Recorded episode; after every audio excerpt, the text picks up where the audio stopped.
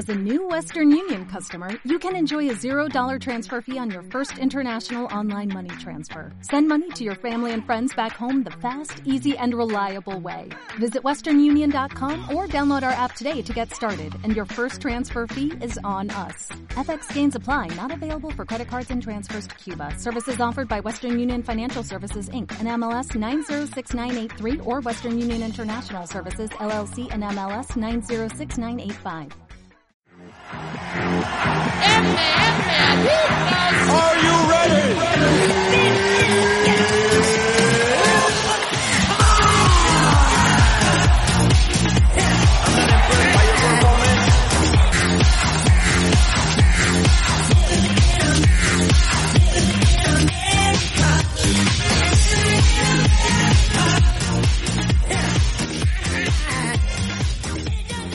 Muy buenas, bienvenidos todos a una nueva edición de MM Adictos entre semanas. Esta semana sí, vamos a tener Evox Premium y programa para Patreon, porque esta vez hemos encontrado algo de tiempo.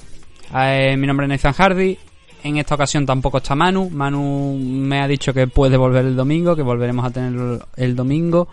Y es más, os adelanto una pequeña cosa en estos primeros minutos. Mm, Si todo va bien, el domingo vamos a tener a Jordi Calvet si habéis escuchado el último programa, estuvimos hablando un poco de la situación en la que se encuentran ahora mismo los gimnasios en, la, en Cataluña por el tema de, de la Generalitat. Como dije en la despedida del programa, hubo una actualización esta principio de semana con respecto a lo que a la primera parte del programa de MMA Adicto 298 en la que comenté que ya se había autorizado abrir los gimnasios.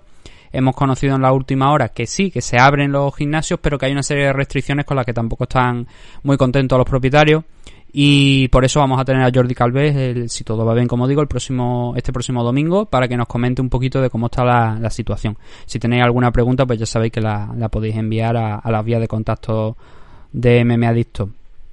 Lo que vamos a comentar hoy va a ser la CAR, lo que nos vamos a encontrar el próximo sábado, otro nuevo evento de UFC.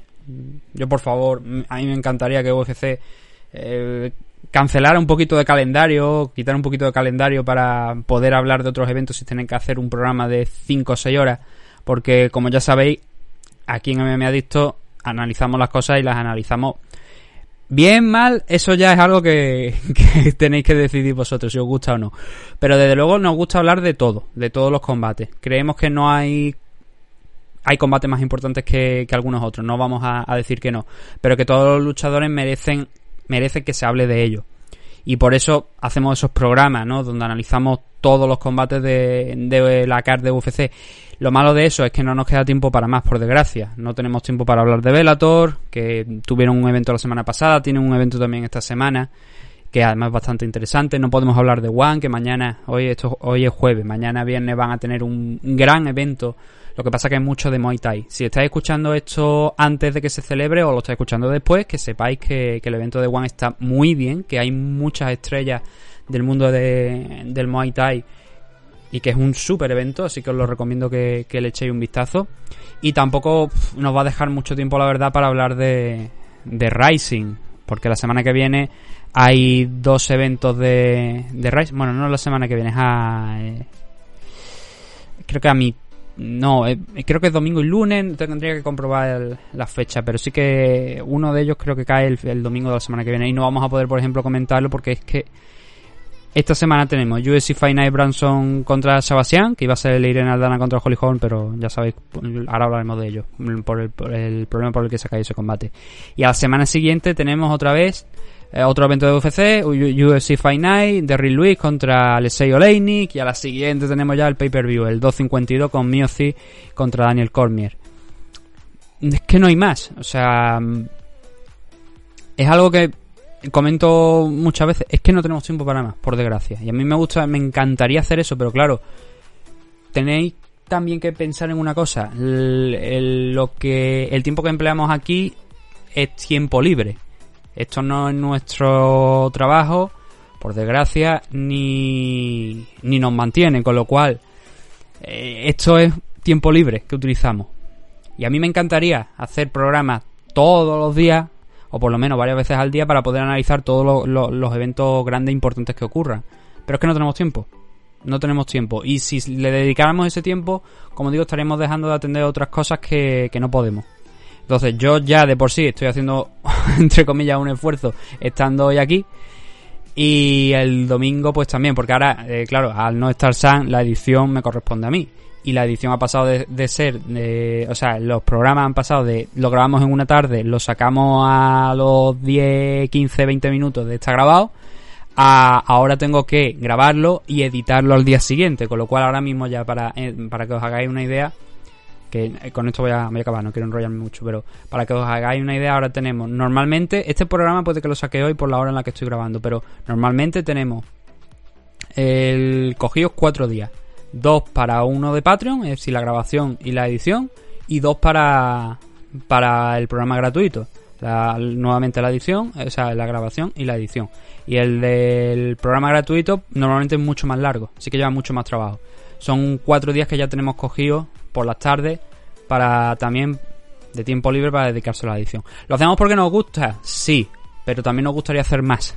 y por desgracia ya digo que es que no puedo, porque porque no. Ya, ya en el 300 ya hablaremos un poquito de, del tema más a fondo para, para porque vosotros muchos de vosotros seréis oyentes nuevos, pero hay algunos que llevan mucho más tiempo escuchándome me adicto y son ya 10 años, son ya 10 años. Entonces, no vamos a perder mucho más tiempo ya con eso, era lo que quería decir. No quería meterme tampoco mucho más en el tema. Pero como digo, lo que tenemos este fin de semana es ese UFC Fight Night que vuelve a Las Vegas, vuelve al Apex, se van a celebrar los eventos allí. Además, a partir de la semana que viene creo que hay Dana White Contender Series, si no es esta noche. Ahora mismo no recuerdo cuándo era la fecha del Contender Series, pero va a haber también Contender Series. De eso, eso directamente no lo vamos a saltar, no lo vamos a comentar tampoco, salvo que veamos así alguna cosa muy, muy especial son los luchadores del futuro, digamos, del mañana eh, de UFC, sí, pero me remito a lo que he dicho antes. Entonces lo que tenemos es ese UFC Fight Night Branson contra Sebastián, que vamos a comentar ahora, pero antes de, meternos con eso, quiero darle las gracias, por supuesto, a nuestros patrocinadores y a vosotros, los Patreon y los oyentes, tanto de Patreon como de Ivo Premium. A los patrocinadores, nuestros patrocinadores, la comunidad Dragons, Dragon Magazine, con Nacho Serapio a la cabeza, Protege tus piños, los mejores bucales él dice posiblemente, posiblemente lo, vamos a dejarlo posiblemente, aunque yo lo podría afirmar por todo lo que dicen siempre, que, que sí, que son los mejores bucales de, por lo menos a nivel nacional.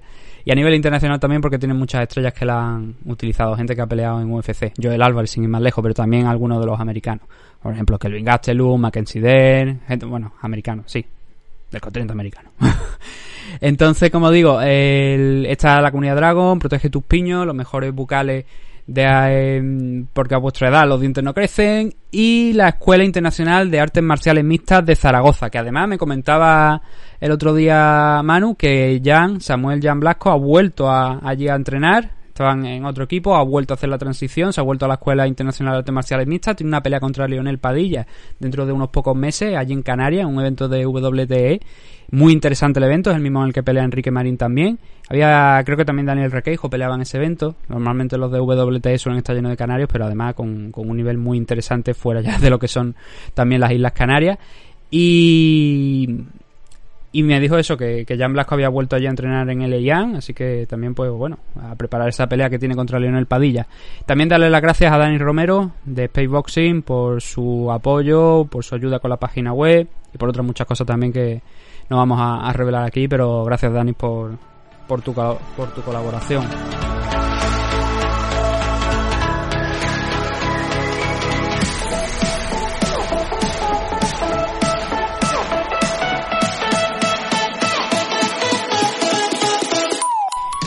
Ahora sí, vamos a empezar con ese UFC Fight Night Sebastián contra Derek Branson. Lo primero que os tengo que comentar es que aquí ha habido una alteración de, del main event.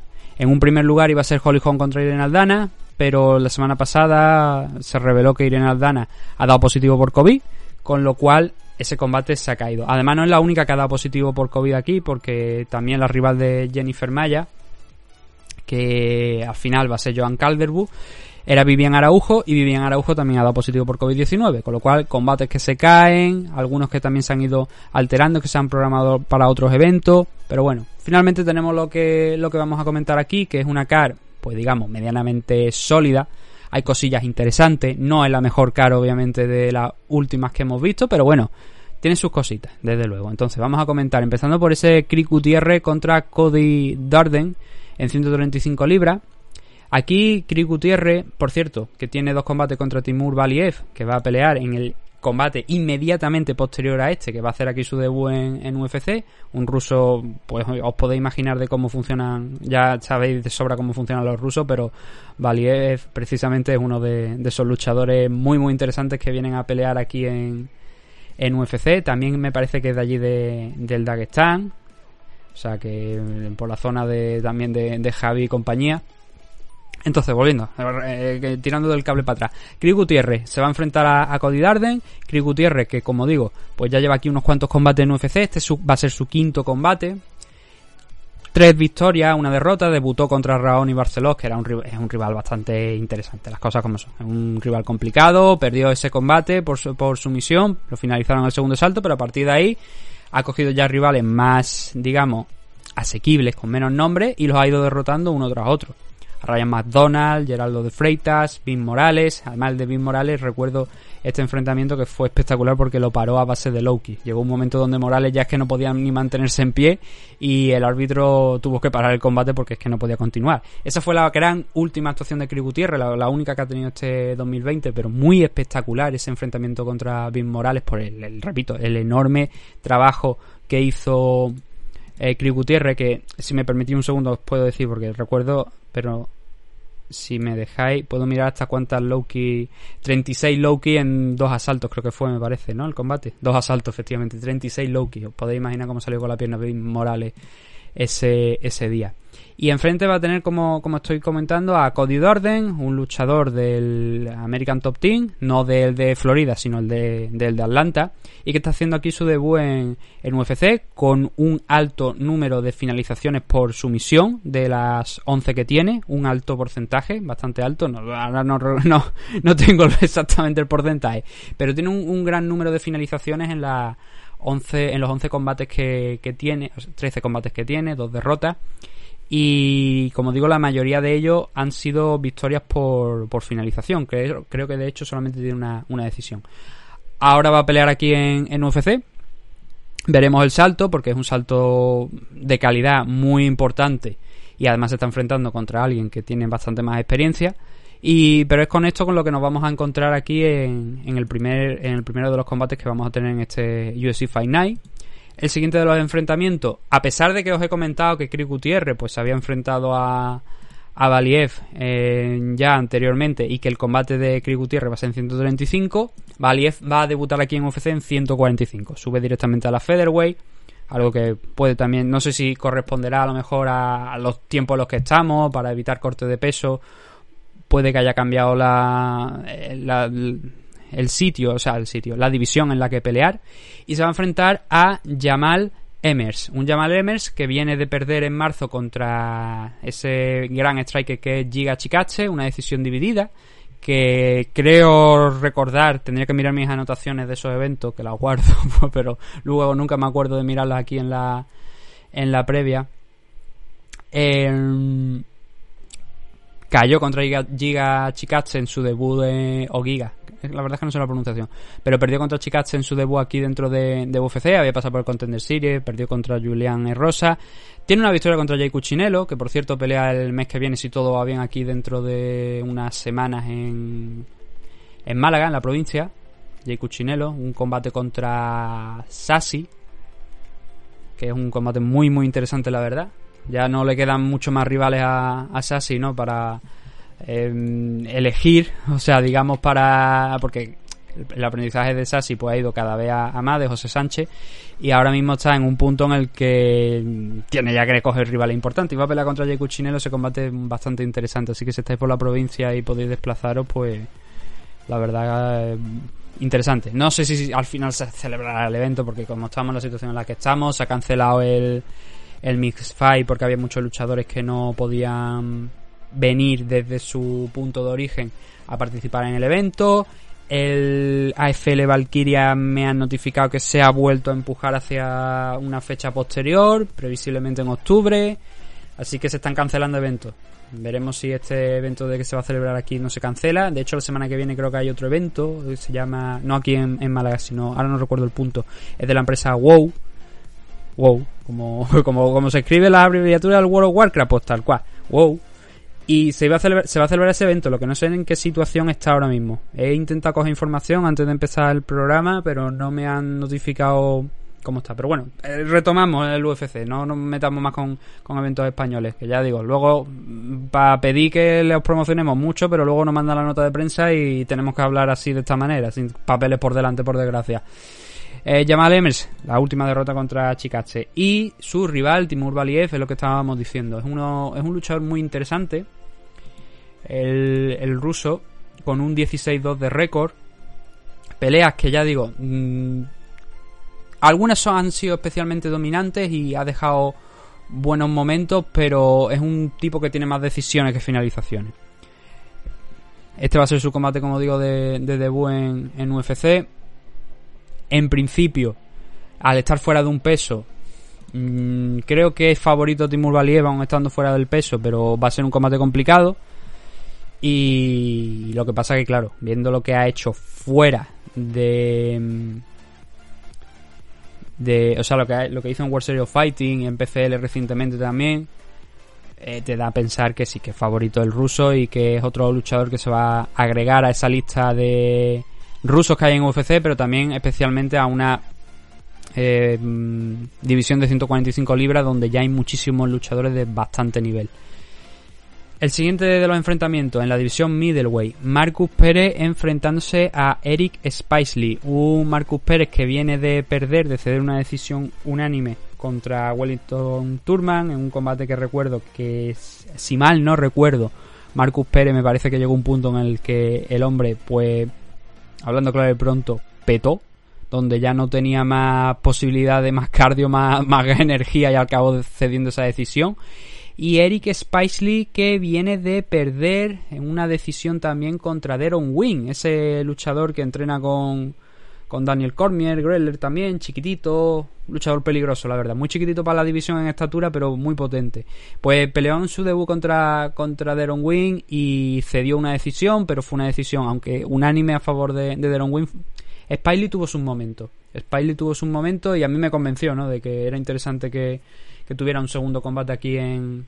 O sea, no un segundo combate porque ya había estado en, en, un tiempo, pero en esta segunda racha, en esta segunda tanda de combates dentro de UFC, que tuviera más oportunidades, porque se le vio bien contra, contra Deron Wayne. La tener aquí contra Marcus Pérez, un combate donde las apuestas están dando como vencedor a Marcus Pérez.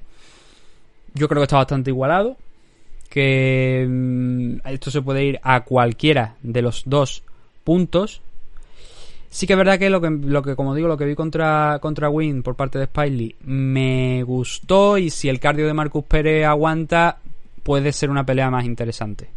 Pero ya digo, solamente en principio si el cardio de Marcus Pérez aguanta, que no lo tengo yo tan claro. 195 libras, Raibor contra Nathan Manes un Ray Borg que viene de perder una decisión dividida contra Ricky Simon, quizás por pasividad, por algo de pasividad a lo mejor en los primeros asaltos, porque luego cuando entró Ray Borg en el tercero entró muy muy enchufado contra, contra Ricky Simon y claro, quizás entró tarde, quizás entró tarde en ese combate, pero es un Simon que el, la victoria, sobre todo en la victoria anterior contra Rogerio Bontorín, se demostró que sigue estando a un buen nivel, que a pesar de todos los problemas que ha ido teniendo a lo largo de, de estos años, bien familiares, bien el tema de cuando a, a, Conor McGregor se le fue la cabeza y entró a que como un gorila, ¿no? En el, en el parking, en el subterráneo de, del pabellón y soltó, lo de la, y soltó la carretilla aquella contra el cristal del autobús y tal. Pues esos otros problemas añadidos que ha tenido aparte de, de los de su hijo y tal. De hecho, eh, Ray Borg iba a pelear en, el mes pasado allí en creo que era en Estados Unidos sí todavía estaba en, en, Estados Unidos y lo que pasó es que tuvo que salirse del combate porque tuvo también una emergencia personal en casa y tuvo que volver entonces este hombre está en una situación complicada la verdad y vamos a ver si no surge algo de última hora yo espero que deseo que no enfrente va a tener a un rival como Nathan Manes que va a hacer aquí su debut en UFC en principio es un combate que es bastante asequible, digamos, entre comillas, para Ray Borg, dada la experiencia que tiene. y además también teniendo en cuenta el grappling que tiene Raybor y la velocidad que tiene, que bueno, él es más un 125 libras que un 135, aunque ha estado en las dos divisiones. Y lo que sí es que veo que Nathan lo han estado, lo han estado peleando en 145 libras. De hecho, era campeón en la última compañía en la que estuvo, que no era una compañía especialmente conocida, más regional que otra cosa. Pero ha estado peleando en 145. Bajar a 135, eso quiere decir que va a tener una diferencia de peso importante con, con Ray Borg y que quizás es ahí donde esté la clave de este combate de saber si eh, de que a lo mejor aunque no tengamos las apuestas por delante parece que en principio debería estar más igualado por la diferencia de peso. Si Ray Borg es capaz de que no lo cacen y que Manes no lo ponga a controlar no sé si se pronuncia Manes o Maines, la verdad, lo ponga contra la pared y ahí empieza a trabajar y a complicarle la situación, salvo que sea así, yo creo que Raybor ya ha demostrado de sobra a lo largo de estos años que tiene un excelente grappling, que va a tener que sacar lo mejor de él seguramente ante un rival pues que es más, más grande que él, pero que además tiene velocidad en el striking y además un striking muy técnico, que ya digo, contra Ricky Simon, tercer asalto especialmente, se demostró que si Ray hubiera quizás igualado un poquito el volumen de golpes en los primeros, eh, podría haberse llevado la pelea. Fue una decisión dividida aquella contra, contra Ricky Simon y dividida pero con toda con mayúsculas, porque Raybor hizo un, buen trabajo, un buen esfuerzo, lo que pasa que también es verdad que Ricky Simon es un luchador de un tamaño que puede que ande aproximadamente sobre lo mismo que, que Manes aquí, eh, entonces ahí puede podemos ver a lo mejor podemos tener ese antecedente ya de, de esa pelea. Nos quedan dos combates de la car preliminar. El primero a mí me, encanta. Este combate me encanta. Es Ed Herman, el veterano Ed Herman, en 205 libras peleando contra Gerald Mejaer. Que va a hacer, yo estuve mirando y no es su debut en 205 libras en, en, el mundo de las MMA porque ya anteriormente había peleado en 205 libras, pero sí es su debut en 205 aquí en UFC.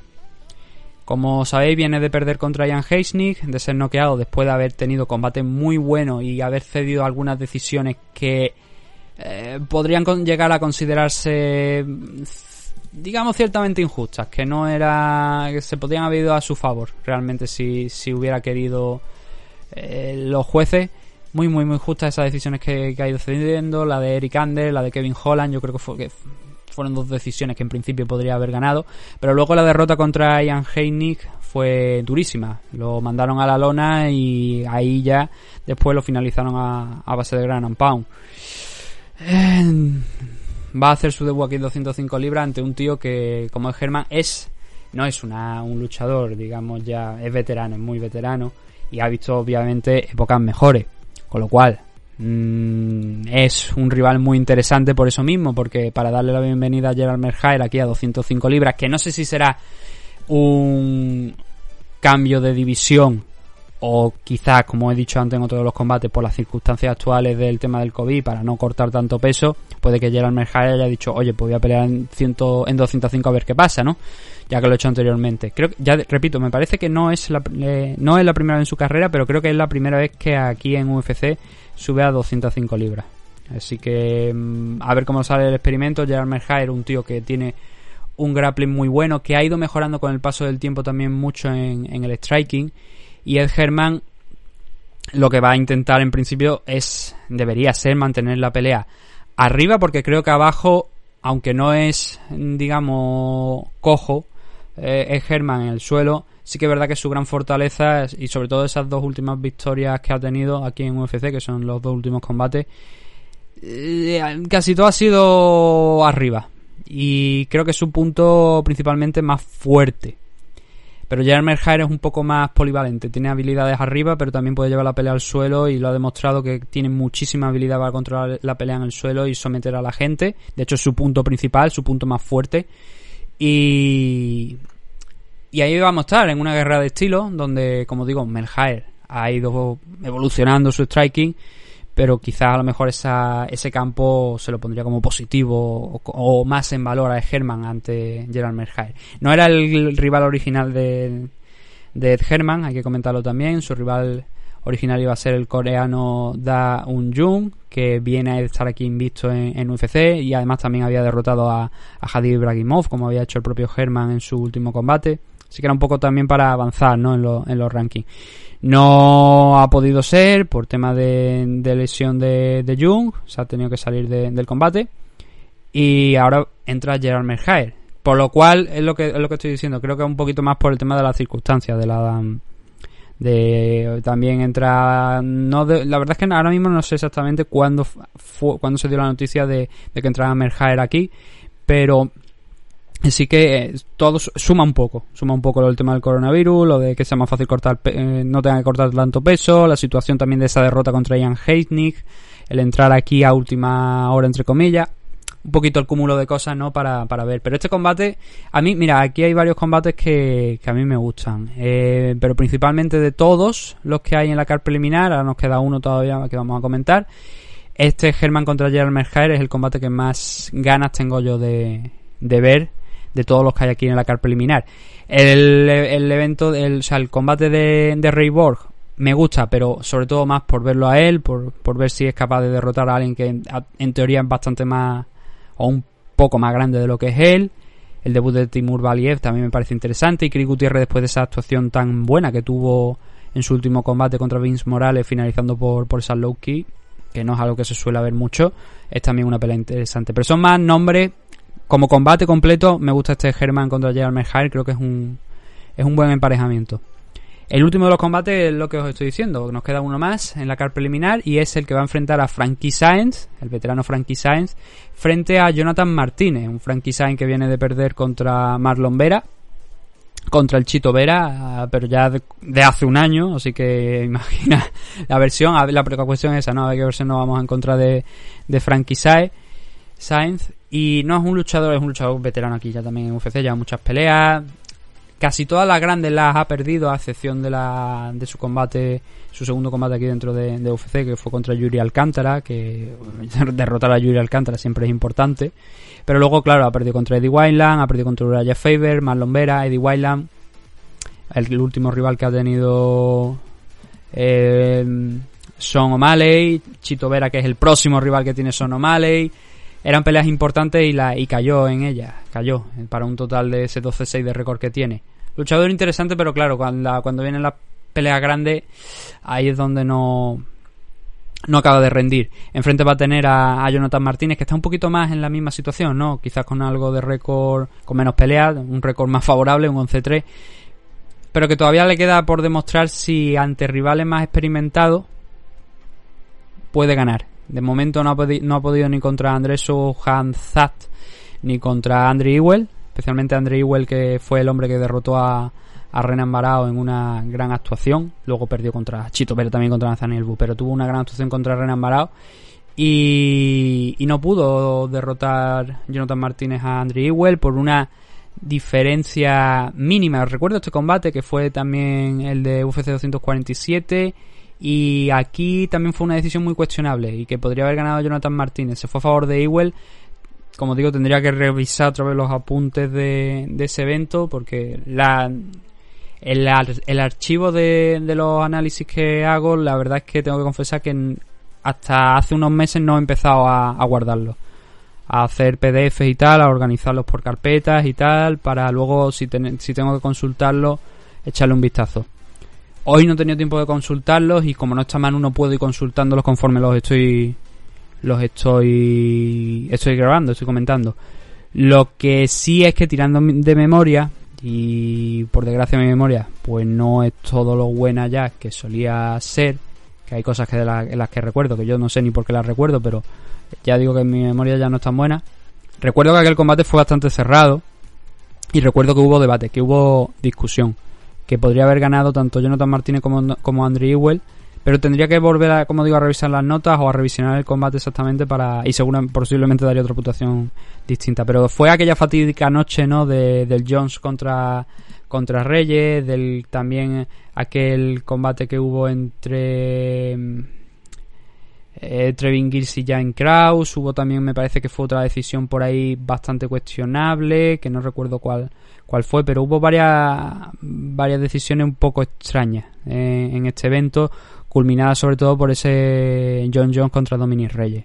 Entonces tendría, ya digo, que revisarse la pelea para saber exactamente lo que pasó. Pero bueno, ese es Jonathan Martínez, una pelea que podría haber ganado frente a André Ewell, que junto a, a André como he comentado antes, son los rivales más importantes que ha tenido. Frankie Sainz es un tipo duro, un tipo rocoso, un tipo complicado, no es un Chito Vera, como, como, como, podríamos decir, pero sí que está en la antesala de, de Chito Vera, eh, de, en dificultad.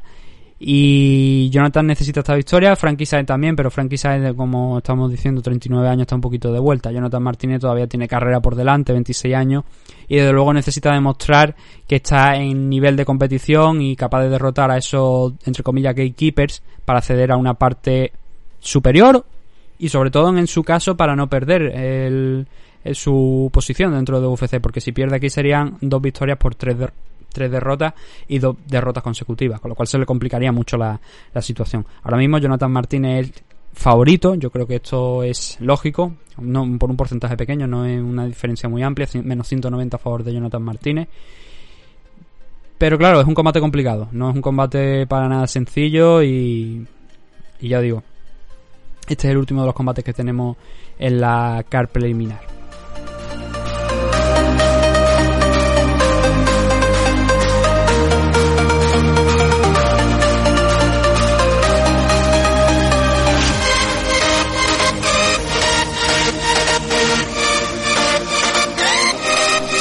Y ahora vamos a seguir con la main car, donde el primero de los combates es Kevin Holland contra Trevin Gills. Precisamente lo, estaba diciendo hace unos minutos. Trevin, Trevin Gills peleó en aquel evento en UFC 247 frente a James Krause y aquello fue polémica. Fue, hubo, hubo polémica en ese, en, en ese evento, pero ahora, conforme estaba haciendo un poquito de memoria, sí que he recordado que este Trevin Gills contra James Krause quizás fue de los combates más polémicos de todos porque además uno de los jueces era amigo personal o había entrenado en el gimnasio del entrenador de, de Trevin Gills.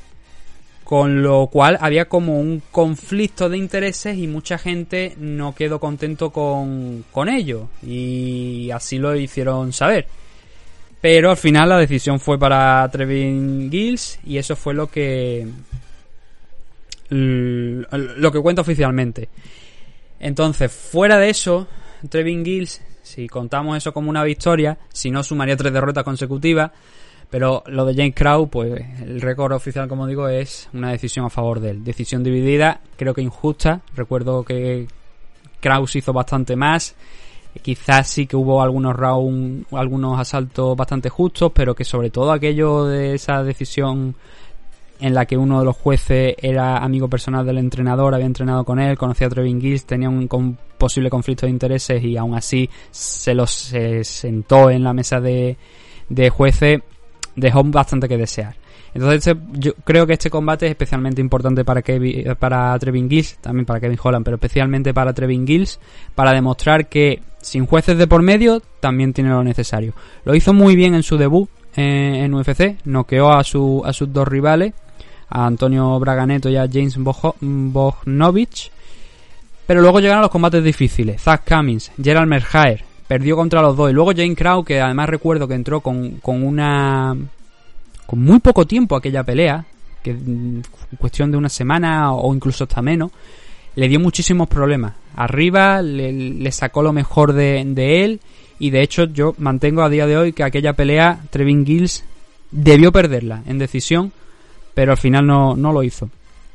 Y por eso, por eso, este combate creo que es especialmente importante porque además es Kevin Holland, no es un cualquiera, es un tipo que aquí dentro de, de UFC perdió en su debut contra, contra Marreta, contra Thiago Santos y luego ha perdido contra Brendan Allen, que también están a un nivel espectacular. Pero el resto de peleas, el resto de combates que ha tenido Kevin Holland, quitando la de Gerald Merhair, que mm, podemos cuestionar, como he dicho antes, si fue una decisión o no a favor, que yo creo que fue para, para Merhair.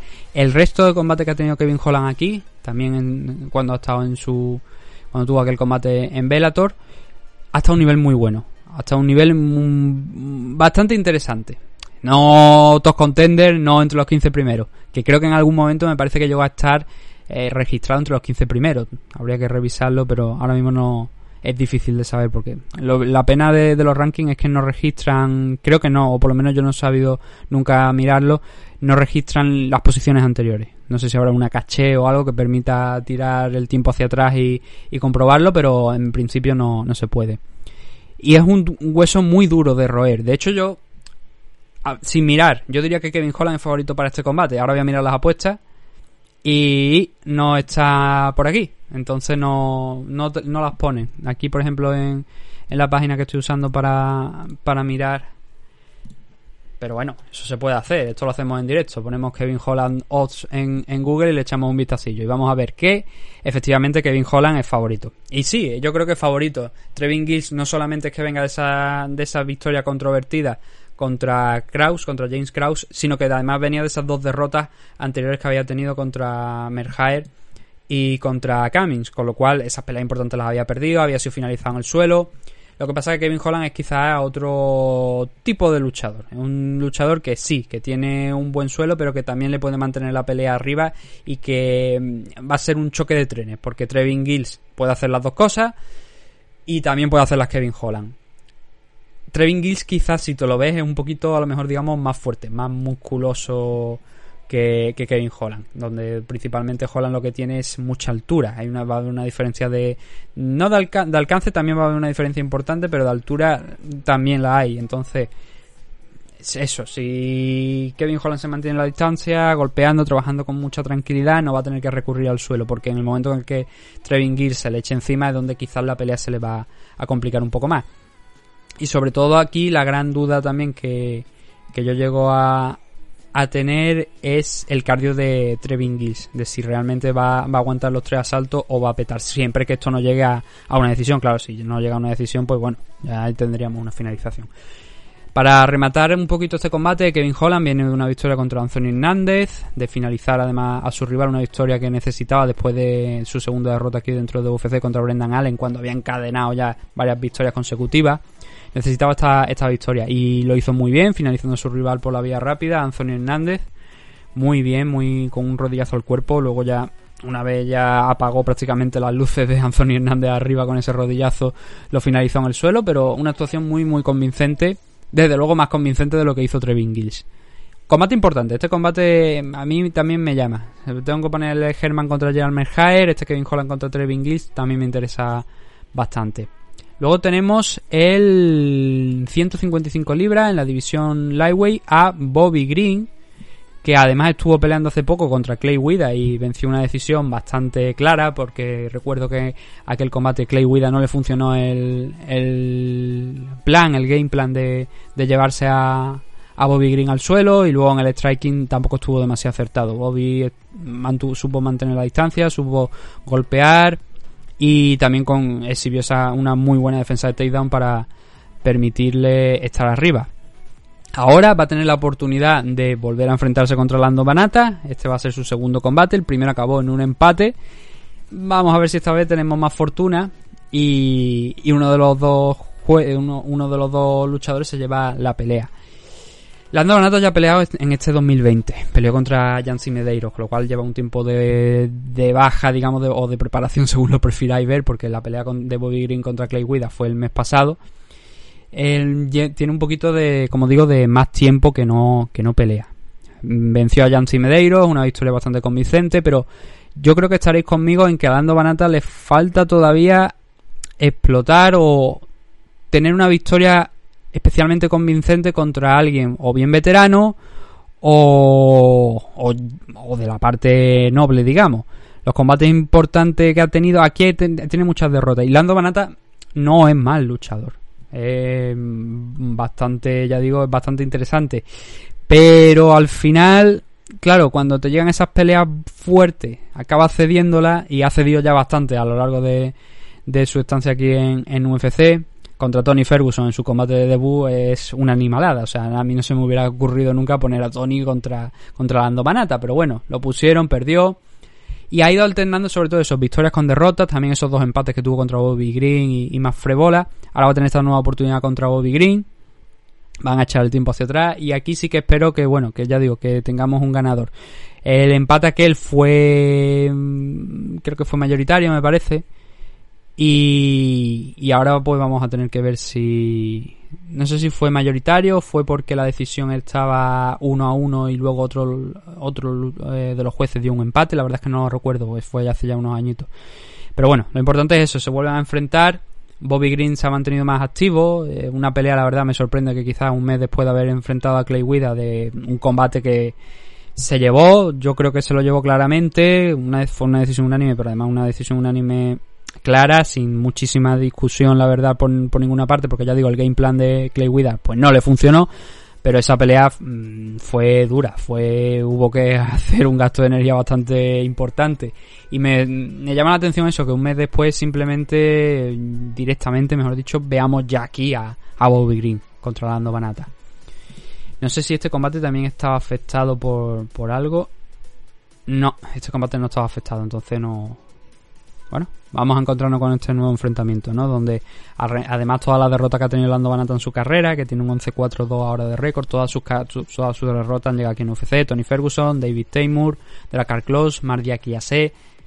Las derrotas han sido contra rivales, digamos, complicado, complejo. Cada algunos más, otros menos, David Taymor quizás el que menos, pero siempre peleas complicadas.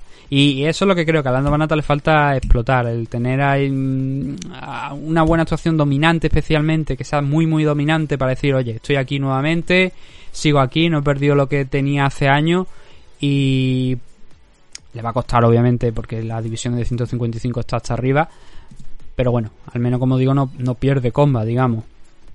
Muchos luchadores que no están rankeados aquí en, en estacar. El que sí está rankeado es Vicente Luque, que va, a pelear en 170 libres, en 170 frente a Randy Brown. Concretamente, Vicente Luque está el número 12, está el duodécimo. Bobby Brown, eh, perdón, Bobby Brown no, Bobby Brown no. Bobby Brown y Whiskey Houston no han venido. Eh, Randy Brown, él no está, no recuerdo si ha llegado a estar, pero bueno, ¿quién es Randy Brown? Pues un tío bastante potente. Un tío muy, muy, muy potente, muy complicado de también de, enfrentarte a él, con bastantes años ya aquí dentro de UFC, cuatro añitos, pero sobre todo muchas peleas, llegando a tener ya, creo que esta va a ser su décima pelea, me parece, de Randy Brown aquí dentro de, de UFC. Y viene en un estado de forma espectacular. En el 2019, dos victorias, dos, dos combates, dos victorias, y además las dos por finalización, una arriba y la otra en el suelo, frente a Warley Alves. Y llega a un estado de forma bueno, la verdad, bastante bueno. Lo que pasa es que Vicente Luque llega a un estado de forma bastante mejor todavía, porque además viene de derrotar a Nico Price en la segunda, la segunda pelea que tuvieron, que fue un combate donde el árbitro se vio obligado a parar el, el enfrentamiento por tema de, para evitarle una posible lesión por el tema del, creo que fue un corte, me parece que fue un corte bastante peligroso de que tenía Nico Price por el daño que había estado absorbiendo y que para evitarle más daño, una rotura de, del hueso orbital y que tenga que tuviera que pasar más tiempo de baja, eh, pararon el enfrentamiento. Pero fue una guerra, una guerra que incluso a lo mejor si hubieran llegado a decisión podría haber ganado Nico Price. Fue un grandísimo combate, de hecho es uno de los mejores combates que hemos visto en este 2020. Y, y vuelve ahora contra Randy Brown, apenas dos, mmm, tres meses para ser exacto, tres meses después de, enfrentarse contra, contra Nico Price. Vicente Luque, pues lo normal sería que siga en esa tendencia ascendente, ¿no? Un luchador que tiene mucha potencia de caos, se va a enfrentar a otro luchador que también tiene potencia de caos. Y lo normal sería que esta pelea no llegue a tocar el suelo y que no tan como aquel enfrentamiento contra Nico Price de, de hace unos meses, pero sí que una pelea más o menos en ese, en ese plano, donde el suelo eh, para el aficionado medio creo que se espera que, que, brille por su ausencia. No, veremos, ¿no? Pero este Vicente Luque Randy Brown es uno de los grandes combates de, de esta destacar y mm, importante también, ¿no? Porque Vicente Luque ahora mismo este enfrentamiento contra Randy Brown no puede permitirse per perderlo. Si fuera contra un rival de más entidad o en su mismo rango, que estuviera incluso está rankeado, en, como digo, está en la eh, duodécimo, pero Randy Brown está directamente fuera de los rankings, entonces no se puede permitir esta pelea, perder esta pelea a Vicente Luque. Y, hombre, es favorito, claro que es favorito. Pero Randy Brown solamente esas tres derrotas que tiene son aquí en UFC, Mike Graves, especialmente Belal Muhammad y el propio Nico Price. La de Belal Muhammad, pues ya sabemos que Belal es un tío muy rocoso. es muy complicado de ganar. Este hombre tiene que matarlo para que, para que pierda el combate.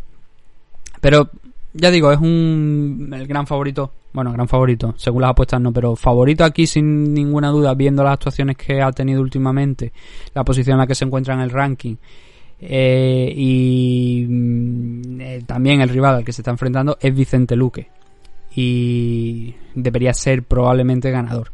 Por, por KO, pues no lo sé, porque Randy Brown ahora mismo creo que solamente lo han noqueado una vez a lo largo de su carrera.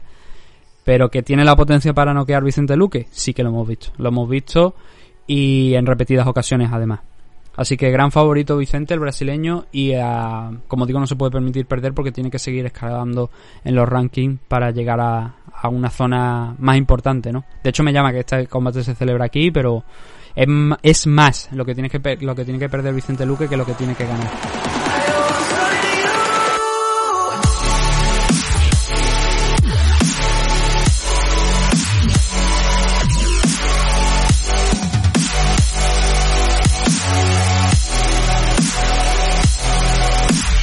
Comen Event de la noche, Joan Calderwood, Jojo, dio un paso al frente, teniendo en cuenta que Valentina Sechenko pues va a estar todavía alejada de la jaula por un tiempo. Ella decidió que ese title shot que iba a tener, pues que quería ponerlo, digamos, en juego. Quería, no quería esperar a, Valentina, sino que quería seguir peleando. Y la rival que han encontrado para Joan Calderwood es Jennifer Maya, que como hemos dicho al principio, no era Jojo, no es la rival original que iba a tener eh, Jennifer Maya iba a ser Vivian Araujo, pero ella decidió dar el paso enfrente y a veces eso te sale bien, a veces te sale te sale mal. Eh, me parece que eh, no estoy creo que el apodo uno de los apodos de Joan Calderwood es Yoyo. Es que ¿sabéis lo que pasa? Porque tengo en mente a a otra luchadora, sí, es Yoyo, si no, no me estoy confundiendo, porque tengo en mente otra luchadora que peleaba en Rising, que es Sinju O'Clair, que le dicen Yuyu, y digo yo, no, me estoy confundiendo yo de apodo, no, no, le dicen yo, yo también a Joan Calderwood. Y, y, eso, es la pelea mm, que va a ser el coming event de la noche, que originalmente no iba a ser, pero que ahora por la situación que hemos dicho de Irene Dana contra Holly Holm, pues ha subido un peldaño. Y Joan Calderwood, por ejemplo, ¿quién no recuerda lo de Frankie Edgar contra Brian Ortega? Frankie se podía haber sentado a esperar, decidió que no, decidió que tenía que dar un paso al frente y al final acabó noqueado por Brian Ortega. Aquí Joan Calderwood tiene una papeleta importante. A mí, Joan creo que es una luchadora bastante completa, pero creo que obviamente está muy lejos, por ejemplo, de Valentina Sechenko. Pero por otra parte, también es verdad que casi todo el mundo está lejos de Valentina Sechenko, sin ninguna excepción. Pero mm, no me acaba de convencer a mí Joan Calderwood. Creo que es una luchadora que sabe hacer de todo, bastante completa, pero que no destaca tampoco, no destaca mucho. Y este enfrentamiento contra Jennifer Maya, pues sí que hemos visto a Jennifer Maya tener actuaciones decentes, pero tampoco es especialmente, digamos, llamativo lo que puede llegar a hacer, incluso habiendo ganado el cinturón en, Invista. No es especialmente llamativo su trabajo. Y es un combate que se, yo diría posiblemente que esto se va a ir a decisión. Que se va a ir a decisión, que va a ser un combate largo, donde creo que vista una y vista la otra, Joan Calderwood en principio debería ser la favorita por el em, si es capaz de no hay mucha diferencia física, pero si es capaz de mantenerse lejos de Jennifer Maya, de que no le eche eh, la mano al cuerpo que le metan en una guerra donde eh, Joan Calderwood pues sabe trabajar pero que no es quizá la que le conviene porque si la puede mantener de afuera fuera en una distancia eh, mejor, pues se va a sentir mucho más cómoda que si la tiene en una distancia más corta. Pero en cualquier caso yo diría que este combate debería moverse sobre todo arriba. Si yo tuviera que decir algo, algo creo que vamos a ver un, en principio un combate que debería ser de striking, donde ambas también pues tienen un, unos buenos conocimientos de suelo, pero no es principalmente su fuerte. Entonces yo diría que vamos a ver un combate que va a ser largo, que va a decidirse por la mínima, por acciones mínimas, que nadie va a dominar a nadie en principio y que Joan Calderwood es la favorita si es capaz de mantenerse fuera, como digo, de distancia de Jennifer Maya y poder trabajar ahí, no complicarse mucho la cosa. Paso valiente sobre todo el que ha tenido Jennifer Maya de decir, no, yo me podía sentar a esperar a Valentina Sechenko, pero voy a dar ese paso de y poner mi posición en juego, que por otra parte hay que decir que también que si bien yo era la que iba a enfrentarse a a Valentina Sechenko, no es la primera retadora. Por cierto, estoy ahora mismo tengo aquí por delante también los rankings, estoy viendo que la campeona de la división Flyway eh, vamos, que aquí se altera un poquito la, la cosa porque ahora mismo, eh, sí, la foto de, por ejemplo, en la Strikeway es Welly San, pero en el nombre pone Rona Mayuna, que es la primera ranqueada. Y en el caso de, de, de la división Flyway vemos a Valentina Sechenko, pero pone Carly Chukagian. Y en la división Bantamweight femenina también pone Germain de Randamier cuando sale la foto de, de Amanda Nunes. En el resto no, en, el, en las divisiones masculinas están correctos los datos, las fotos, pero en las divisiones femeninas hay alguien que ha, dicho, eh, eh, y posiblemente sea Dana White y diga, eh, estas no son tan importantes. Vale, pon lo primero que se te ocurra. Lo importante, Joan Calderwood, como digo, no era la primera retadora al título, era estar en tercera posición. Pero se le había otorgado ese title shot porque había luchadoras como Kali Chukagian que ya habían pasado por las manos de, de, Valentina Sechenko y porque otras como Cintia Calvillo, Calvillo, si bien había pegado un ascenso súper importante después de, de, su última pelea, también de que fue que derrotó a... ¿Quién, quién derrotó a...? A Jessica Ai. Jessica Ai que había estado también arriba y que también había sido derrotado por derrotada por por Valentina Sechenko. Entonces, eh, teniendo esos datos en mente, que Valentina también se había pulido a mucha gente ya de las que estaban entre las primeras, Cintia Calvillo aparte, lo normal era, era eso, ¿no? Y la otra opción que tenían era, era yo, era Joan Calderwood y era quien le habían dado el title show. Creo que no diría inmerecido porque por las circunstancias sí, pero que obviamente no tenía nada que hacer en principio contra Valentina Sechenko. Que posiblemente hubiese sido Valentina en plan Valentina Hulk, Valentina Smash. Y le hubiera aplazado. Pero bueno, eso otra historia, ¿no? El caso es ese, que creo que tiene un combate bastante complicado contra Jennifer Maya, pero que esto puede alterar bastante los rankings, desde luego. Y Jennifer Maya no es una luchadora que se haya enfrentado contra Valentina Sechenko. Sí que ha perdido contra Liz Carmuch, contra Kali Chukagian, que ha sido de las últimas rivales junto con Jessica Ay que, se han, que han peleado contra Valentina. Pero una victoria contra la tercera te dispara. Ya hemos visto a Cintia Calvillo como la ha disparado, ¿no? Cuando no estaba todavía ni, ni siquiera ranqueada, automáticamente el vencer a Jessica Ay la ha catapultado a la segunda posición.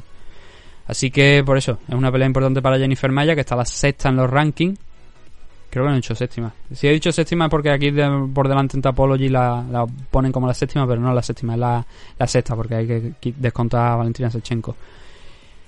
Eso es lo que tenemos en el main event. Y luego el main event de la noche es también una pelea muy interesante. Es Derek Branson frente a Edmund Shabasian, que no iba a ser el main event como hemos dicho al principio, que ha sido un poquito más por las circunstancias.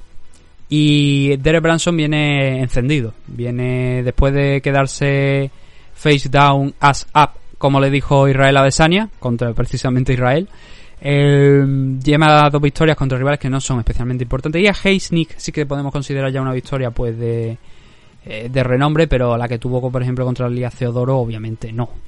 Pero Ian Heisnik sí que ya un rival, tampoco, digamos, una locura, pero que sí que más interesante que Lía Theodoro, por lo menos considero que sí, personalmente, para mi gusto.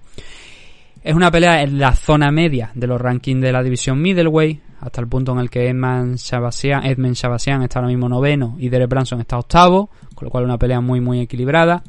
Pero esta pelea es especialmente importante para Edmund Shabasian porque va a ser el primer rival realmente importante, el ranking más alto que se ha enfrentado hasta ahora.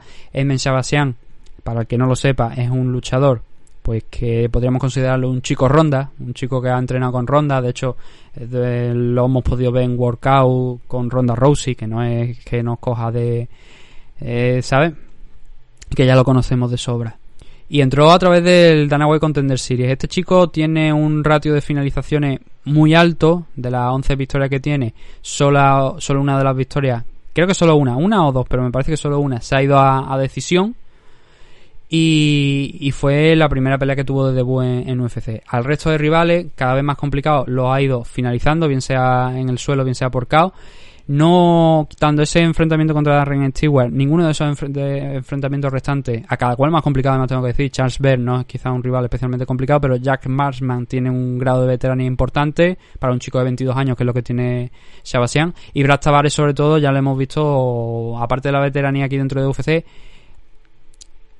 combate un combate recuerdo contra Israel Adesanya que lo ganó Israel Adesanya pero sí que le apretó las clavijas fuerte Brad Tavares en ese combate que era de los primeros que creo que tuvo Israel Adesanya. No sé si fue el segundo o el tercer combate que tuvo Israel en, UFC pero lo apretó como, como os digo la- las clavijas. Entonces Shabasian es un chico que está subiendo muy fuerte muy rápido esas tres finalizaciones en el primer asalto no ha llegado ni a, cumplir cinco minutos en, en- o sea lo que es un round en sus tres últimos combates y eso despierta un hype tremendo él está diciendo que quiere ser campeón más joven de UFC Mm, claro Derek Branson ha dicho que va a descarrilar el hype train ¿no? que tiene ahora pactado con este enfrentamiento con, con M. Shabasian eh, Claro, hay material en MS Avancean para ser campeón, de momento sí.